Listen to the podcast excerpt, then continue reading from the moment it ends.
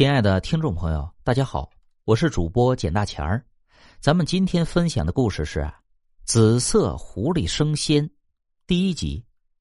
从古至今，有许多关于狐仙的传说，有山有河，有家有真情，有邪恶。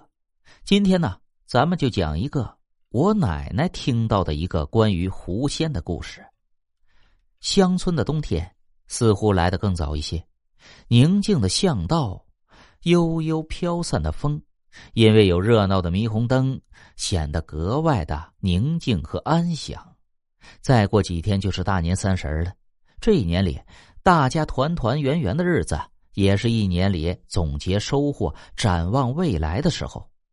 现在农村的生活也改善了不少。自从村子里边的大山开发出来，种植经济作物，村子里的商店也增加了不少。那过年的时候，大家都可以买上些排骨，打上二两小酒，吃个痛快，一起吹牛到天明。但是在几年前，村子里面每年能吃上肉的就是白老大。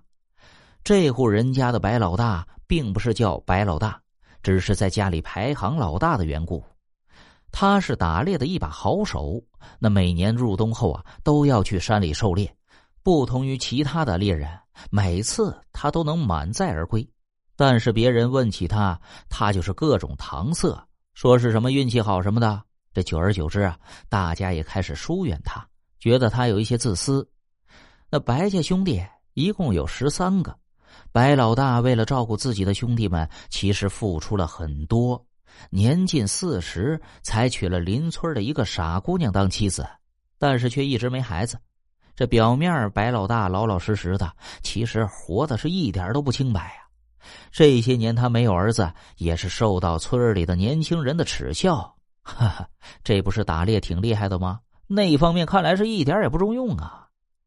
今年冬天，白老大照常去狩猎，像以往一样，白老大又是满载而归。这一上山打猎的年轻后生王图看见了白老大。这次白老大打猎的时候，进了大山后边的黑山林。这黑山林里啊，可是野兽的天堂。